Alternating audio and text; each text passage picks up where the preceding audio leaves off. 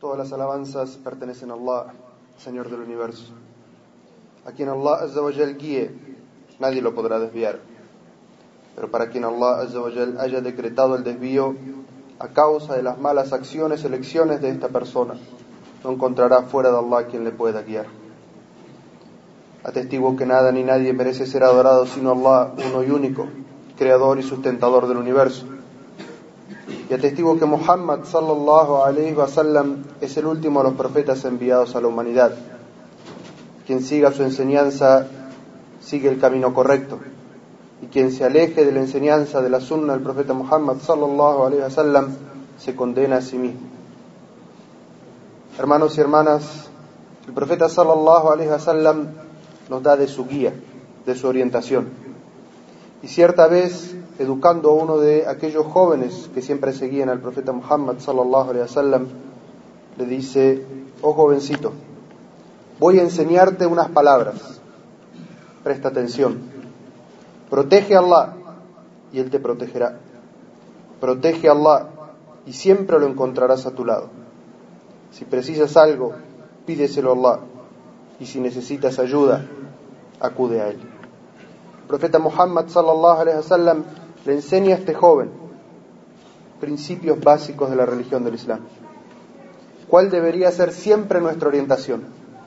Protege a Allah, que Allah va a protegerte. Protege a Allah y siempre lo encontrarás a tu lado. El profeta sallallahu alaihi wasallam nos dice, protege a Allah. Y el musulmán inmediatamente piensa, ¿y cómo puedo yo, un musulmán débil, proteger a Allah? Y el profeta sallallahu alaihi wasallam nos enseña y nos dice que proteger a Allah significa proteger su religión. Proteger su religión exteriormente, pero sobre todo proteger la religión de Allah en nosotros mismos. Entonces, ¿qué significa proteger la religión de Allah?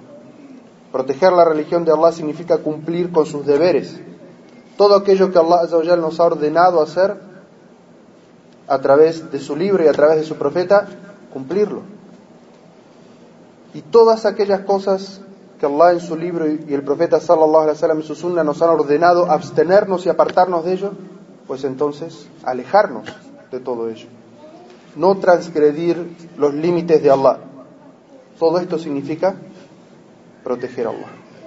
Entonces, alejarnos de aquello que es prohibido, no transgredir los límites y cumplir con aquello que es obligatorio. Y de entre lo más importante que está cumplir aquello que es obligatorio. Se encuentra purificar el tawhid dentro de los corazones y el establecimiento del salah. Allah Azza siempre junta en el sagrado Corán el testimonio de que no hay divinidad sino Él, que solo Él debe ser adorado con el cumplimiento de la oración. Porque quien cumple con la oración cumple con su din. Y quien abandona la oración y es negligente en la oración, el din se va.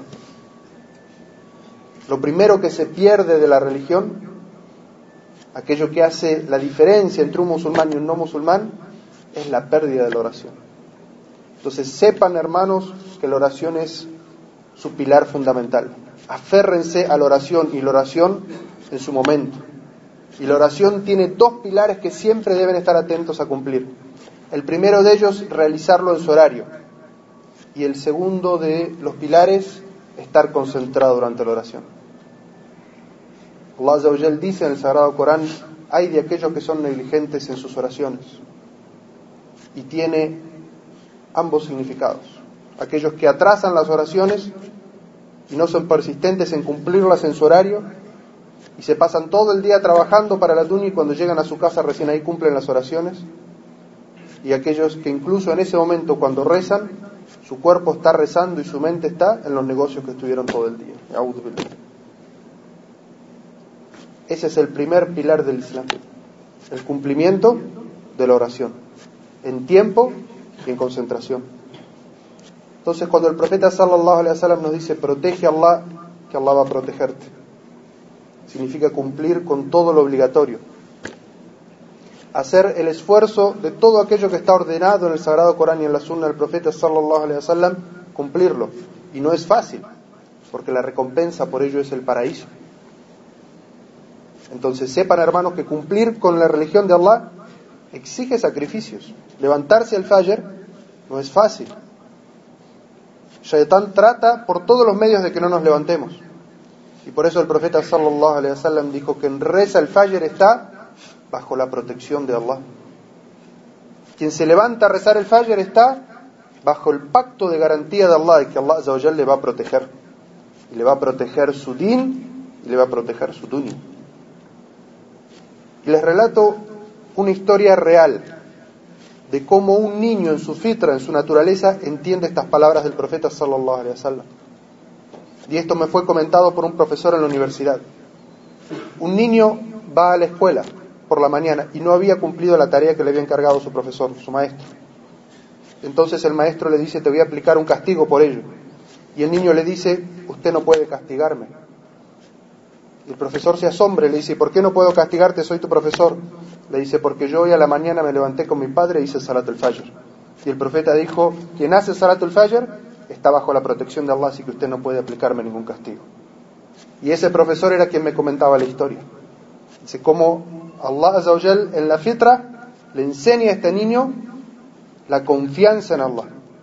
Que cuando uno cumple con la religión de Allah, Allah Azawajal lo protege. Y que en esa fitra crezcamos todos. Confiando en Allah, que si cumplimos con Allah, Allah Azawajal va a protegernos. Y por eso el profeta sallallahu alaihi wasallam le dice, protege a Allah, que Allah va a protegerte. Inmediatamente.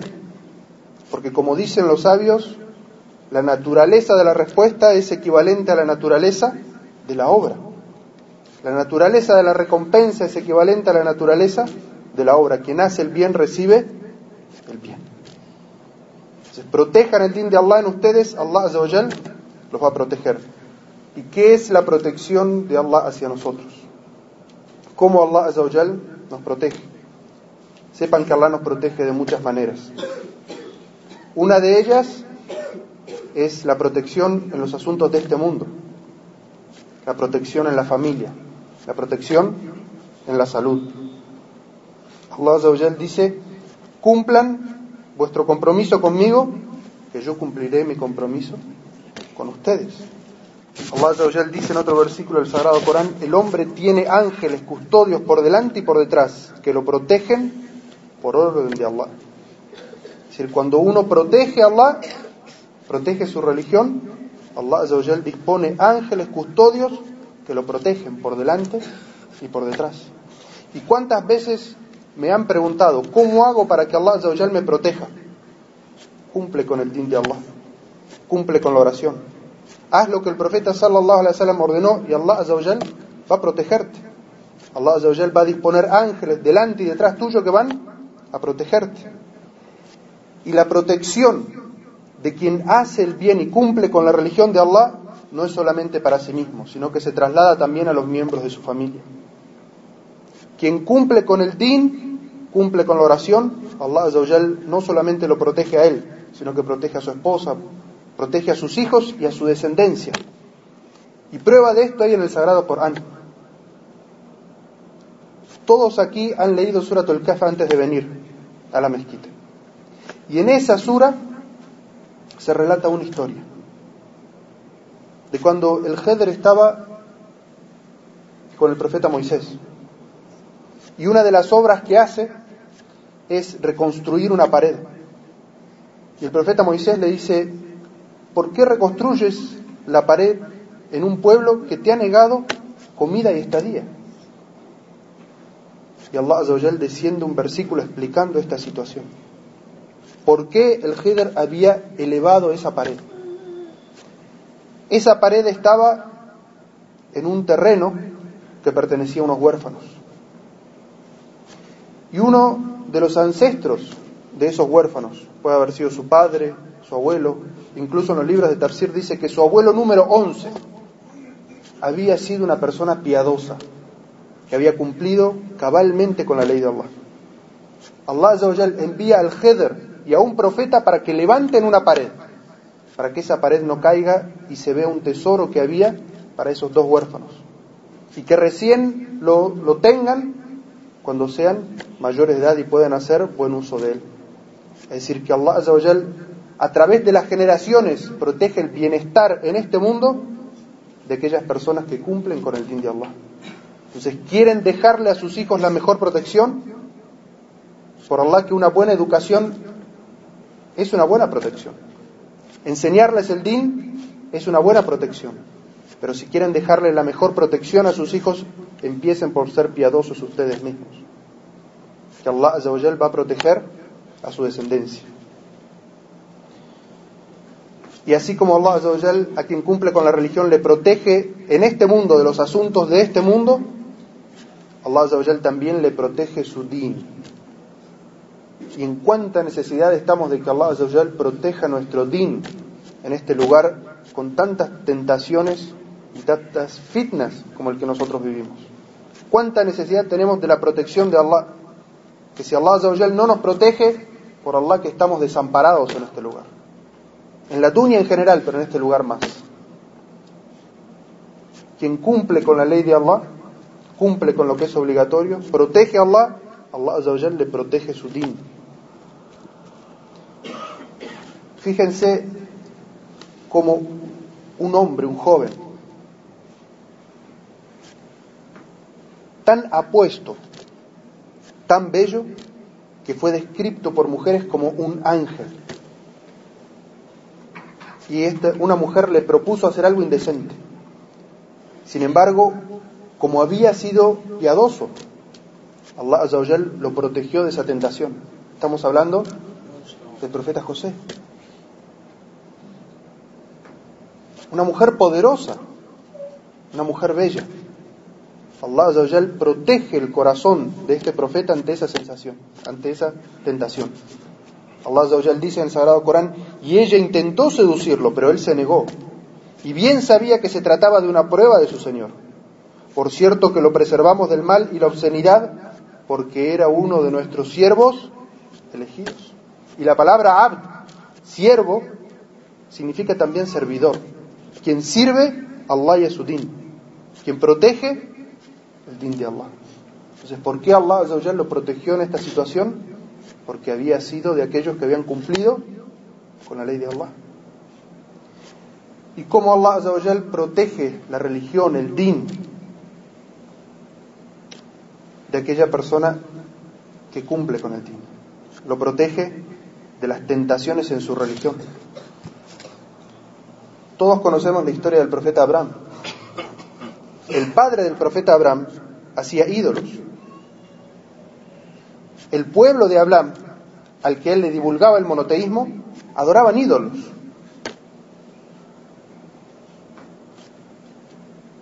Abraham, el profeta Abraham, utilizando una estrategia, fue y rompió algunos ídolos. Porque esta gente decía que sus ídolos hacían cosas que les cumplía lo que ellos le pedían. Entonces, el profeta Abraham fue y rompió unos ídolos y colgó el hacha con el que había roto esos ídolos, lo colgó en el ídolo mayor. Entonces, cuando el pueblo vio todos los ídolos rotos, vinieron y dijeron, había uno de los jóvenes aquí que nos criticaba por nuestro politeísmo. Seguramente él los rompió. Cuando fueron donde Abraham, ¿qué les dijo? Hablen con el grandote que tiene el hacha. Y ellos dijeron, Nuestros ídolos son incapaces de hacer nada. Y entonces Abraham les dijo, si ustedes mismos asumen que ellos son incapaces de hacer nada, ¿por qué los adoran? ¿No está el argumento completo? ¿No deberían haber creído? Pero se aferraron a su incredulidad y dijeron, prendan un fuego y arrójenlo al fuego. Quémenlo, mátenlo. ¿Cómo va a insultar a nuestros ídolos? ¿Cómo nos va a poner en el ridículo? Pero Allah es el creador del fuego. Y Allah protege a sus siervos.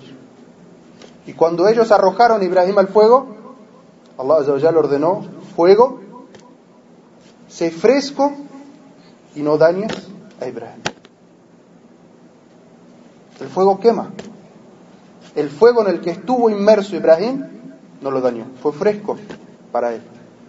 Así es como Allah protege a quienes protegen su din dentro de su corazón